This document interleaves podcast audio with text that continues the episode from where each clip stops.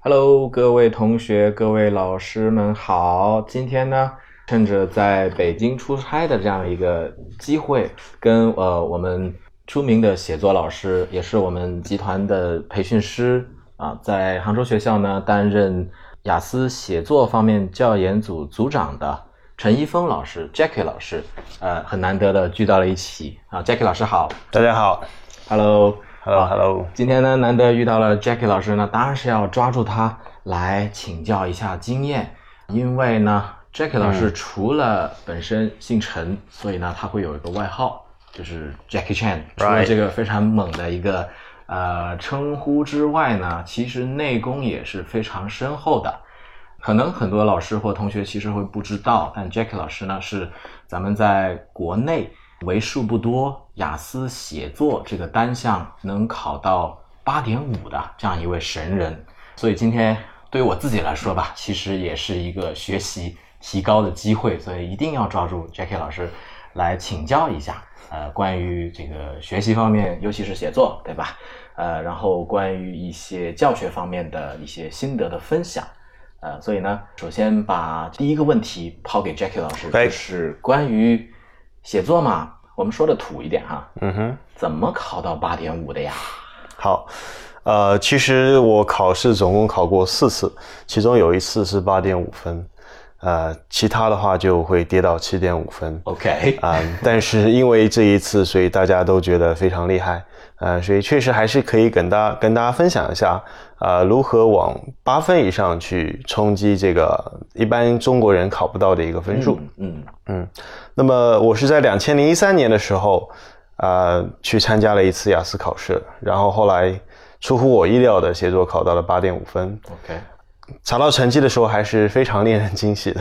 然后就跟我学校的同事做了很多的分享，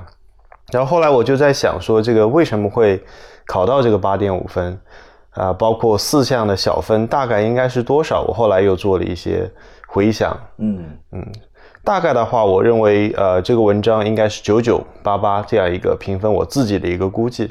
哎，先给老师们和同学们做一下简单的科普哈。对在雅思的这个写作部分吧，评分标准当中呢，一共是分成了四个单项的对这四个小项维度来打分。第一个是叫做 task response，或者是 task achievement，也就是关于内容任务的完成度、回应度方面的一个考察。第二呢是传说中的 CC，也就是 coherence and cohesion，Right 内容上以及这个语言上的一些衔接的考虑。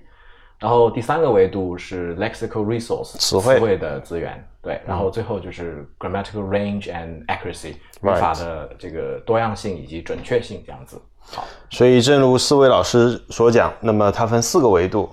啊、第一个维度和第二个维度，我刚才说的拿到九分的，应该就是第一个叫 task response，那么就是关于你的这个观点，关于你的这个举例，关于你是否回应这个问题，嗯。那么第二个维度就是你的逻辑连接连接性的这样一个问题啊。那么首先第一个，为什么从内容、从观点和这个例子的这些角度来讲，可以拿到九分？呃，这里可以跟如果想要拿高分的这些老师，或者说一些非常优秀的同学分享一下，就是很多时候，呃，我们到二十多岁，你去考试的时候，你的人生经历和你的思想还是没有那么有深度。所以那次我是拿了剑桥雅思四当中第四十二页的一个 Lost for Words 啊，这样一个文章里面，话题跟他对我我非常喜欢这篇文章。非常非常喜欢这篇文章，我对这篇文章非常熟悉。那么刚好讲到了这个题目，就讲的是语言的消失啊、嗯你觉得是积极还是消极的？这是当时的那个考试的对考试的一个题目，我就把这篇文章当中一些讲到语言保护的重要性的三个点做了一个 paraphrase 啊，这里需要解释一下，所谓的 paraphrase 就是转述，用你自己的话，把你知道的一些观点或者你觉得非常好的这样一些想法表达出来。呃，当然，其实还可以透露一个小技巧，就是有些非常熟悉的句子，你甚至可以这个照搬照抄，因为你其实是不能够抄写那个题目当中的那个原句，对但是你平时背的那些句子，啊，只要不至于大段大段的抄，你是可以个别借鉴，比方说五六个单词或者是 OK 它的一个句子。啊，也是比方说我里面对对我里面用到了一个句子叫 deprive people different ways of looking at the world，其实是原句照搬了那上面的一个句子。哇，也就是对阅读的材料进行了对。反复的研读，对。把有用的这个呃对。素材积累下来，在考，试主要是把我自己的这个呃，把这个文章的 ideas，嗯其实转述了过去，其实算算是变出了我自己表达出来一些点。OK，但是思想的源泉是来自于，还是来自于这个 Cambridge IELTS Reading。当然，大家会发现，就是呃，很多的这个老外的文章呢，它没有实际的一些 examples，特别是剑桥书后面的一些范文，呃，大家很难找到一些非常 specific examples。所以在那次考试的时候，我自己其实也是有自己的贡献的。那么我在讲这个例子的时候，就把啊、新西兰毛利人他们会有一些语言去跟自然交流，比方说会跟鲸鱼去交流。这其实是一部非常著名的电影叫《鲸骑士》当中啊、我看到的一个点，啊，把它拿出来对，把它拿出来当做一个例子来论证，其实语言代表了不同的人，不同的语言代表的是不同的人跟世界不同的交流模式。所以这个点，我觉得是可能让学呃让考官有点感觉到 shocked 的这个非常重要的一个原因。就我既用了一些 IELTS reading 当中的一些 ideas，、我也通过我平时的一些电影啊、书籍啊，或者说新闻报道当中的一些 examples，OK，用来 support 这些 ideas，啊、这样的话其实可以把 task response 做得非常有深度，对或者说叫 thoughtful，嗯，对，有你自己的一些想法，嗯。说明你这个其实是二十岁的人，但是可能有一个 四十岁的年龄这种敏感的问题，四十岁。就不在这个公众场合说的太多了。呃，那么第二项的话，标准有一个非常小的点可以跟大家讲一下。那么如果是高分的呃这样一些考生，当然你们的连接词不会有太大的问题啊，呃，但是有一个分段上的一个小的经验可以跟大家分享。我那次是做到了每一个 paragraph 有一个非常 clear 的这个 topic，有一个 central point 啊在里面。对，如果没记错，应该是在写作呃的这个评分标准 CC 这维度，对从七七分以上开始对有明确的要求，应该有一个 central topic for each paragraph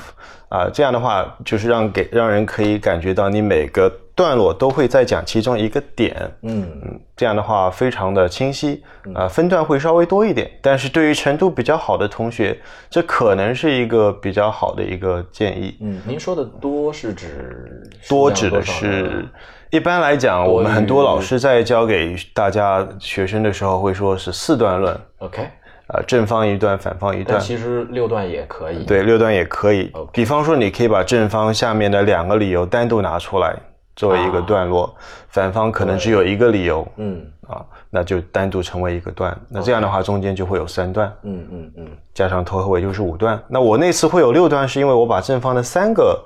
呃点都单独成段。了，啊，于是就有三个主体段。三个主体的中间的这个正正面的主体段加上一个反方的一个让步段。OK，啊，然后加上开头和结尾，所以这样总共是六段对六段，所以这个我觉得也是比较清楚的。当嗯。然，大家如果了解雅思写作的话，你会发现第一项的 task response 跟第二项的 CC 其实是紧密相关的，就是你要通过这个连接把你的这个 ideas 讲清楚，嗯。你要有 ideas，你才能够用一些比较好的这样一些段落安排方式。呃，来来写，不然的话，你其实没有太多东西可以讲，你根本分不了那么多段，也没有那么东西多东西可以写。您会建议，就是刚才您提到这个呀，就是说，呃，六段就是我们其实不需要怕它那个自然段的数量多嘛。对，嗯，对于比方说我们很多嗯大部分的同学，嗯像四分五六这个水平的话，您会建议用一个类似的策略吗？就是说有多少个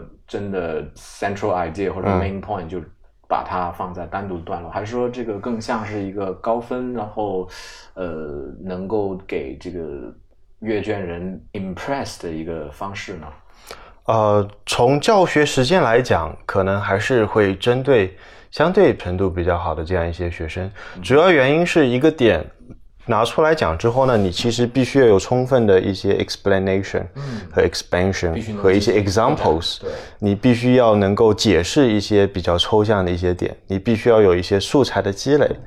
呃，所以这样的话还是呃会推荐相对程度比较好的同学，或者说大家可能觉得自己其实水平挺好的，呃，一些我说的是一些这个老师啊，其实你可以去尝试这样一下，因为你本身就有东西可以去说出来。是，嗯是。那么另外两项的话，应该就是正常水平，可能就是八分八分，啊，这个还是呃。我觉得不需要做太多的一个。咱们听众当中绝大部分人来说，不是叫做正常水平啊，这个。对，呃，所以说这个其实因为 因为我觉得大家在听的时候，我相信大部分的这个老师其实没有八分的话，七分还是有的，就正常的词汇和这个呃语法的这样一些提升。